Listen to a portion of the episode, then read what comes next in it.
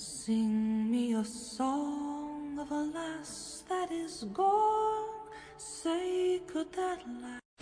Muy buenas Lalibrokers y bienvenidos a un nuevo Lali Podcast, el podcast del clan Lalibrock y el más incorrecto de la comunidad de Hollander en español.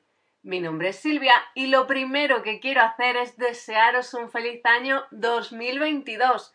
Lo segundo, adelantaros que en este programa nos vamos a remontar a los comienzos de Hollander.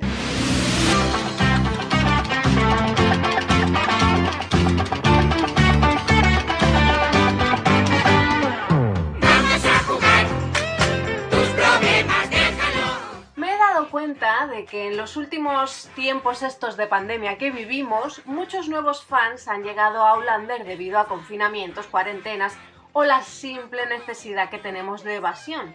Y ahora que empezamos un nuevo año, quizás sea un buen momento para remontarnos a los orígenes de la serie de televisión, que como ya sabéis, el próximo 7 de marzo estrenará ya su sexta temporada. ¿Me acompañáis en este viaje al pasado?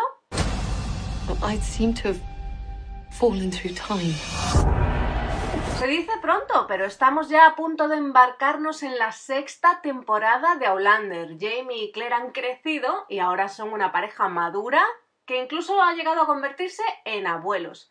Pero ¿cómo empezó todo?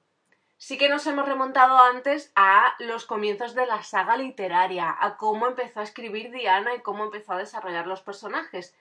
Pero ¿cómo dio el salto a la televisión?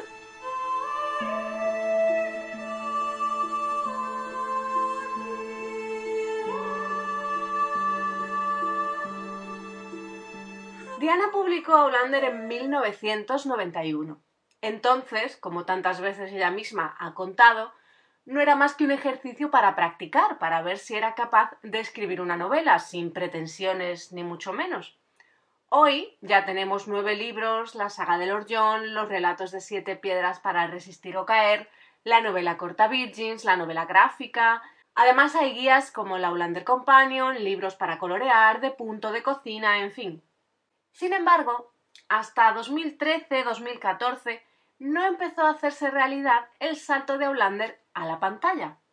¿Cómo fue este camino? Pues lo cierto es que a lo largo de los años hubo varios intentos de llevar la novela al cine, pero aquello no prosperó.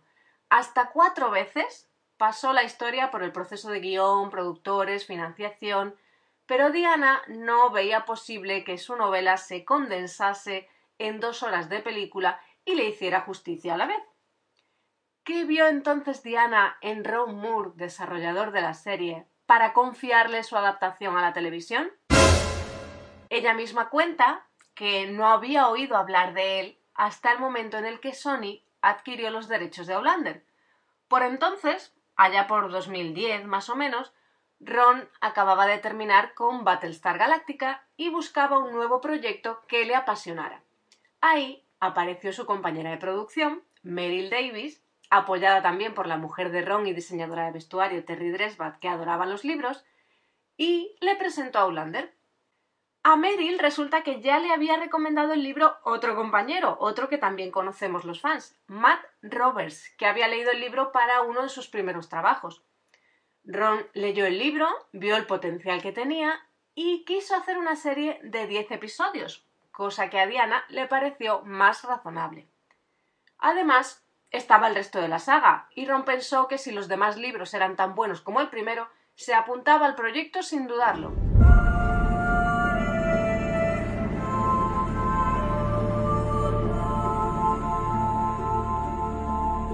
Por otra parte, Sony también estuvo de acuerdo con avalar el proyecto. Chris Parnell no conocía en ese momento los libros, así que salió a comprarlos en audio y se los escuchaba en el coche. Cuando los terminó, cuenta Meryl, él también estaba tan dentro del proyecto y tan dispuesto a presentarlo a las cadenas como el que más. Así que, después de pasar dos años intentando llegar a un acuerdo con el último director que aún lidiaba con la idea de llevar a Hollander al cine, Ron y Meryl pasaron un par de días en casa de Diana hablando de cómo sería el proyecto, los personajes, las tramas, lo que pensaban unos y otros. Meryl cuenta que para ellos era muy importante contar con la aprobación de Diana, que viera que eh, respetaban el material y que como fans también de la saga iban a protegerlo. Claire. En estas primeras charlas se dieron cuenta de que todos estaban en sintonía, ¿no? que estaban en la misma página sobre lo que querían. Diana quedó además impresionada con la visión de Ron, que quería presentar a Claire en acción como enfermera de guerra y tal, antes de entrar en lo que era en sí la historia de Aulander, que luego resultó ser ese el comienzo de la serie, ¿verdad? Total, que salieron de la reunión con Diana con su bendición. Y días después, Diana recibió el guion del primer episodio. Y esto fue lo que dijo. Fue la primera vez que al leer un guion de un trabajo mío no me puse blanca o quise arder en llamas, así que estaba impresionada. Ron recuerda de aquel entonces que lo que querían era enganchar y entusiasmar a los fans que ya leían los libros y llevarlos a la televisión. Y la bendición de Diana les daba cierta seguridad, es decir, les confirmaba que de alguna manera iban por, iban por buen camino, porque Diana había pasado años tratando con los fans, ¿no? Y sabía muy bien lo que les gustaba y lo que no.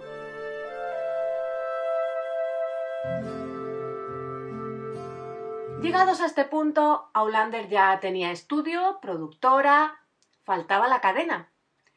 Aquí es donde entra Stars. Resulta que de las cadenas con las que se reunieron Meryl y Ron, Stars era la única que se había leído Aulander y que además les dijo a Ron y Meryl que querían que se mantuvieran fieles al libro. Así que trato hecho. Aulander recibió luz verde para desarrollar un episodio piloto en noviembre de 2012. A partir de ahí, todo se aceleró.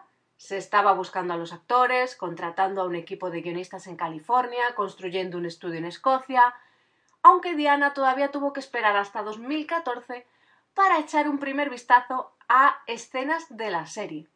Pero por fin, como ella misma recuerda, así fue como los fans que llevaban 25 años esperando para ver en pantalla esta historia que tanto les gustaba, se volvieron locos de alegría.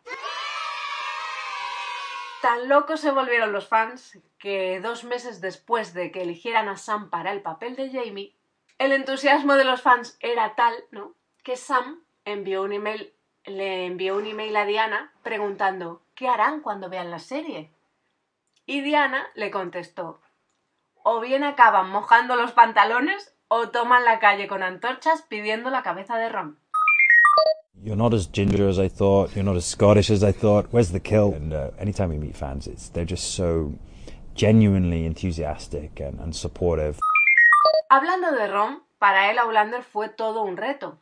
Si bien era un veterano showrunner, ya había estado al frente de, otras series, Aulander sería su primera experiencia adaptando un libro a televisión. Afortunadamente contaba con Meryl, que era toda una fan, y juntos construyeron una sala de guionistas dividida en dos, entre comillas. Por un lado, guionistas que habían leído el libro y por otro, guionistas que no. Para ellos era importante tener ambos puntos de vista porque querían hacer la serie no solo para los lectores, también querían enganchar a los que no lo eran. Pero además, la mitad de esos guionistas eran mujeres. ¿Quién encabezaba ese equipo?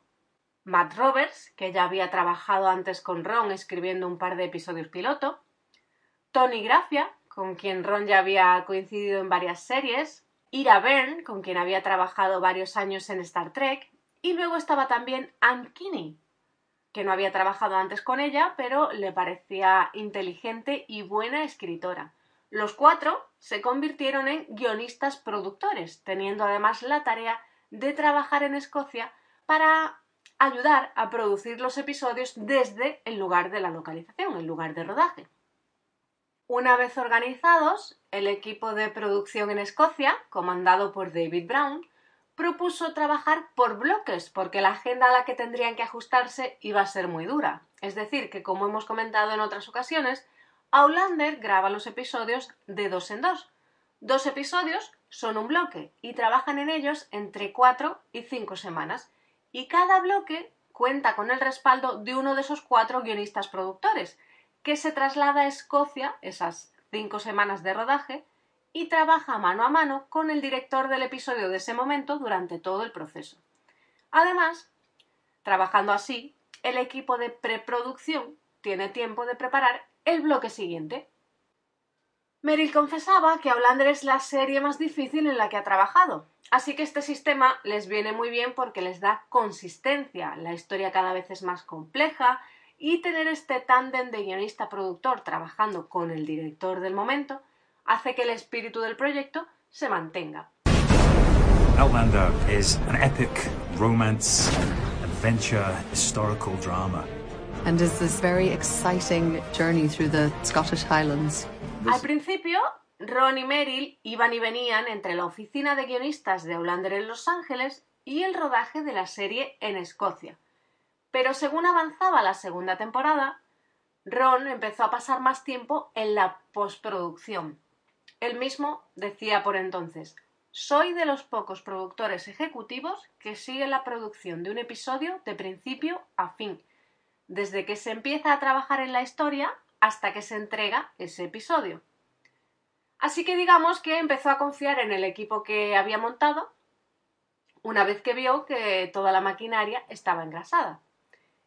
Y a día de hoy, hasta las últimas noticias que hemos leído sobre Rom, sigue trabajando en, eh, en el apartado, digamos, en la oficina, en el departamento de montaje de Hollander. Él se ocupa de eh, lo que es el montaje de la serie hasta el episodio final, ¿vale?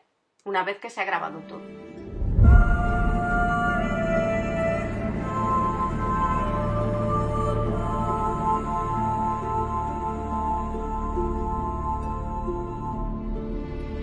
Con toda la maquinaria ya en marcha, faltaba una cosa muy importante. ¿Quiénes iban a dar vida a los protagonistas que Diana y sus fans han pasado 20 años imaginando?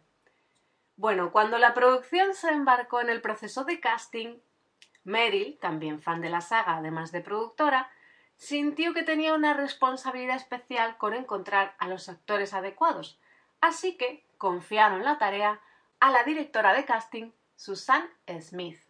Susan Smith no conocía los libros, así que llegaba al proyecto con la mente en blanco, sin esa influencia fan que tenía Meryl, pero la directora de casting sí que sabía lo pasionales que son los fans de la saga. Sabía que cada uno tenía su imagen de cada uno de los personajes, pero el aspecto físico no lo es todo. A veces puedes pensar que eh, un actor reconocido que se parezca mucho al personaje físicamente es genial, pero luego resulta que ese actor en realidad pues oh, no es el adecuado a nivel de interpretación, no está disponible o ni siquiera le interesa hacer televisión en ese momento. Susan en eso tuvo suerte de que Sony y Stars le dieran carta blanca para contratar a actores desconocidos si eso era lo que necesitaban. Así que lo primero que hizo Smith fue centrarse en esos actores desconocidos buscando la autenticidad de los personajes. Y desde su base en Londres, trabajando con su socio en Escocia, encontraron a muchos actores escoceses y también a otros actores con un buen acento escocés. Pero ¿qué pasaba con Claire, Jamie y Blackjack? El corazón del proyecto. Bueno, pues a partir de aquí, especialmente a partir de aquí, el equipo se preparó para una ardua búsqueda, sobre todo para el papel de Jamie, que era conocido pues como el rey de los hombres, ¿verdad? Y tenían asumido que no iba a ser nada fácil de encontrar. Junto con los guionistas, los productores trabajaron en la descripción del papel para lanzar la llamada de casting y recibieron un montón de cintas de audiciones de actores de todo el mundo. Meryl recuerda que les gustó la cinta de Sam cuando la vieron, los guionistas también lo comentaron y decidieron tener una cita con él por Skype para comentarlo, ¿no? Para darle algo de feedback. Cuando Meryl lo vio, pensó que era encantador y que había algo de Jamie en él, así que no tardaron mucho en darle el papel, pasando a convertirse en el primer gran fichaje de Outlander y eso que pensaban que sería el más difícil. James, Alexander, Malcolm, Mackenzie, Fraser. La elección de Tobias para el papel de Blackjack también fue bastante rápida. Resulta que Susan Smith, la directora de casting, ya conocía bien su trabajo del teatro y demás. Tobias leyó una escena de Blackjack y otra de Frank para ver los dos lados del personaje clavó la escena del interrogatorio de Claire y de ahí salió con algunas notas y una nueva escena que tenía que interpretar frente a Ron. Ahí fue donde lo eligieron. Y una curiosidad, Stars le pidió a Susan Smith que le preguntara a Tobias si le incomodaba interpretar a un sádico como Blackjack. Tobias se rió y dijo, por supuesto que no. Resulta que a los actores británicos les gusta explorar los límites, ¿no? Pero también saben que, llegado ese momento, ese momento difícil de la interpretación, se abordará de la forma correcta. I'm Jonathan Randall, Esquire, Captain of His Majesty's Eighth Dragoons. Sin embargo, a tres semanas de comenzar con la producción, Aulander todavía no tenía a Claire. Y mira que Meryl pensaba que con tantas buenas actrices no sería difícil. Y tenían también un par de opciones, pero ninguna terminaba de encajar, tenía esa cosa que necesitaba Claire, ¿no? Tenían claro que era una pieza clave, tan claro que hay una frase por ahí que decía, si no encontramos al Jamie Claire perfectos, sería mejor no hacer la serie porque estaremos muertos antes de empezar. Fue Tony Grafia quien vio vídeos de Katrina por internet, se dio cuenta de su potencial y decidió darle a su, a su cinta de audición un segundo vistazo. De ahí le pidieron una segunda cinta a Katrina y eso hizo que la directora de casting se decidiera a llevar a Katrina al estudio para hacer una prueba con Sam. Ahí ya saltó la chispa, surgió la magia y cuando los vieron a los dos juntos tuvieron claro que Outlander había encontrado a su Claire y Jamie. Claire Elizabeth Beecham. Ron recuerda de aquellos días que Katrina estaba eh, muy comprometida con su personaje desde el principio. Decía, veías las escenas con Frank y tenían encanto y eran divertidas. Después estaba la escena en la que la veías corriendo en camisón por el bosque y su, y su escena con Blackjack. Con Kate nos dimos cuenta muy rápido de que iba a funcionar.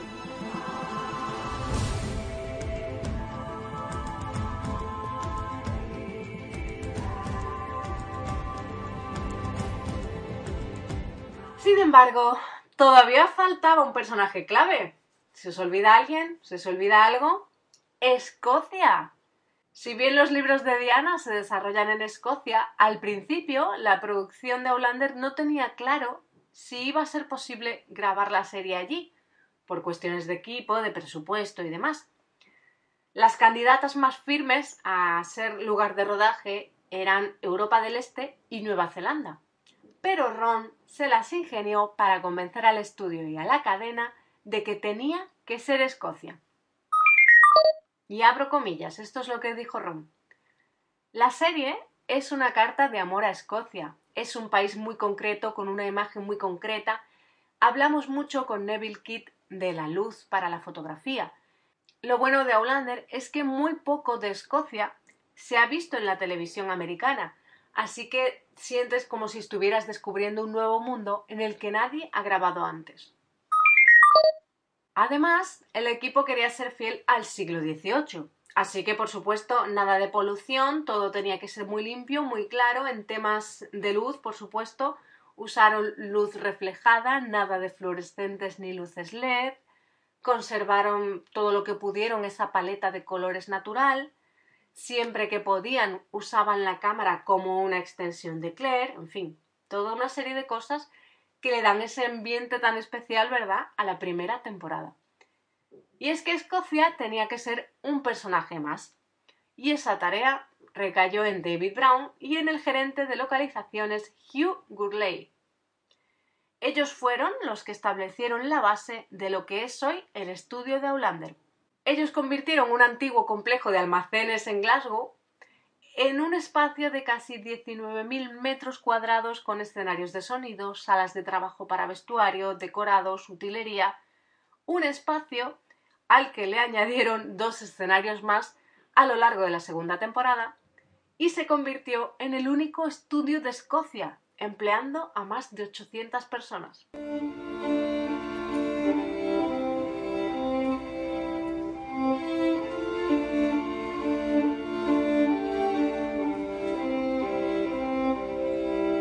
Por supuesto, mientras se levantaba el estudio, se buscaban también localizaciones tan importantes en Outlander. Hugh Gurley buscó todos los espacios posibles que podían servir para la serie, museos, monumentos históricos, parques, propiedades privadas, y luego se encargó con su equipo de gestionar los permisos necesarios, porque resulta que muchos de esos espacios son protegidos. Y como Hollander necesita también mucha producción para vestirlo todo de época, todos los decorados que tienen que poner y demás, tenían que tener mucho cuidado, porque como bien recuerda eh, Hugh Hurley, es muy importante dejar como los encontramos todos los monumentos y espacios y que no haya desperfectos. Es un delito dañar cualquiera de estos monumentos, así que si provocamos algún daño podríamos terminar en la cárcel junto con la persona responsable de cuidar estos espacios. Si a todo esto le sumamos además las inclemencias del tiempo, el barro, el frío, el viento que hace en Escocia, está claro que la producción de Hollander es todo un reto y va volviéndose más compleja temporada tras temporada.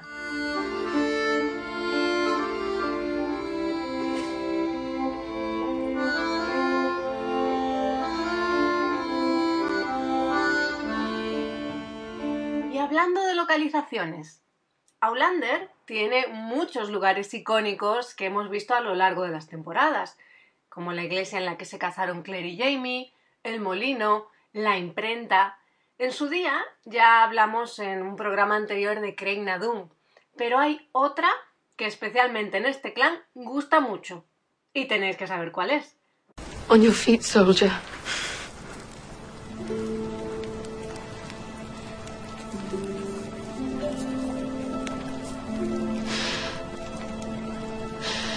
Take me home to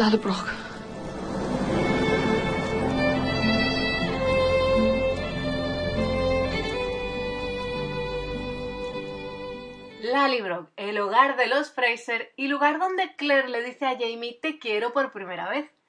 El castillo Midhope, o Midhope Castle, se ha convertido en todo un lugar de peregrinación para los fans de la saga. Se trata de un castillo que data del siglo XV, ubicado en la aldea de Abercorn, en una finca llamada Hopton, que está a unos 4 kilómetros, o eso dice Internet, de South Queensferry, a las afueras de Edimburgo.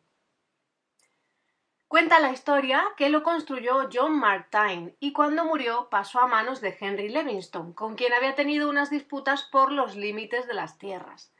Ya en el siglo XVI, Alexander Drummond y su mujer, Marjorie Bruce, se convirtieron en sus dueños. De hecho, sus siglas son las que aparecen grabadas en el arco de la entrada.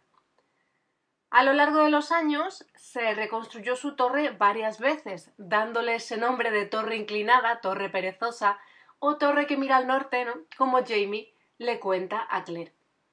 En 1926 se constató el deterioro del castillo, especialmente de su, escalera de roble con balaustrada, y en 1988 ya empezaron los trabajos de restauración con nuevo tejado y nuevas ventanas.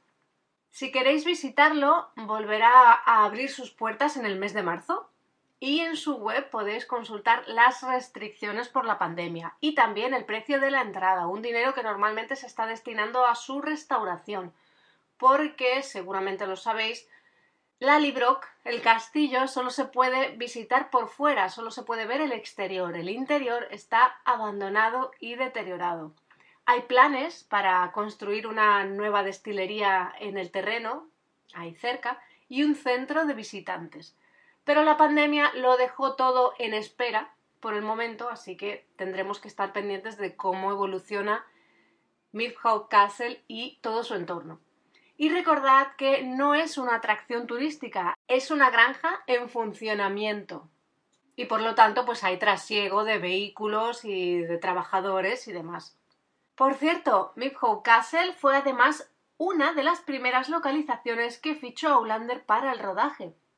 Ron Moore contaba que tenía una imagen mental muy clara de cómo quería que fuese Lallybrook, y Midhope Castle encajaba perfectamente. Aunque desde el punto de vista técnico, la verdad es que, según confiesa Mike Barker, es una pesadilla. El director de aquel episodio recuerda que La posición de la libro pues no es la más adecuada para hacer los planos, ¿no? Porque está en dirección opuesta al sol, entonces siempre queda en sombra y tienen que ser especialmente creativos a la hora de tomar los planos del castillo.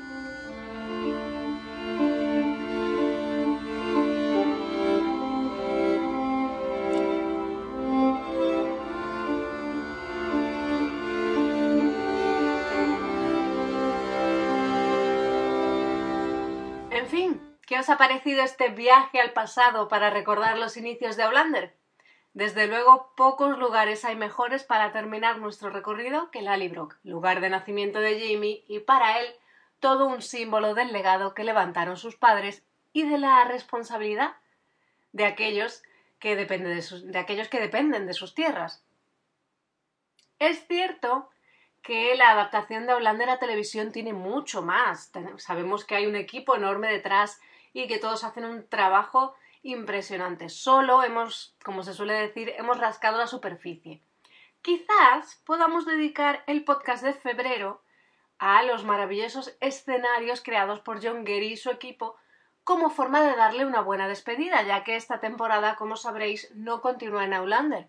Cuando terminó la quinta temporada, en mayo de 2020, anunció que no continuaría. No por nada, simplemente sintió que era momento de cambiar y ahora trabaja en la serie de Sandman. Pero para nosotros se quedan sus maravillosos escenarios, como por ejemplo el Gran Salón de Lyon, la consulta de Claire, el apartamento de Jamie Claire en París, la imprenta o la casa grande del Cerro Fraser. ¿Tenéis escenarios favoritos? Pues es el momento de participar.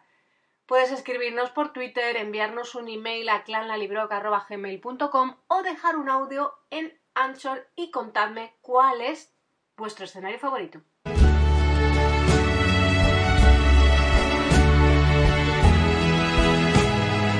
Como siempre, muchas gracias por estar al otro lado. Espero que os haya gustado este pequeño repaso por los primeros pasos de Outlander para dar el salto a la televisión, que os animéis a participar en el próximo Lali Podcast y nosotros volvemos a escucharnos en febrero. ¡Adiós!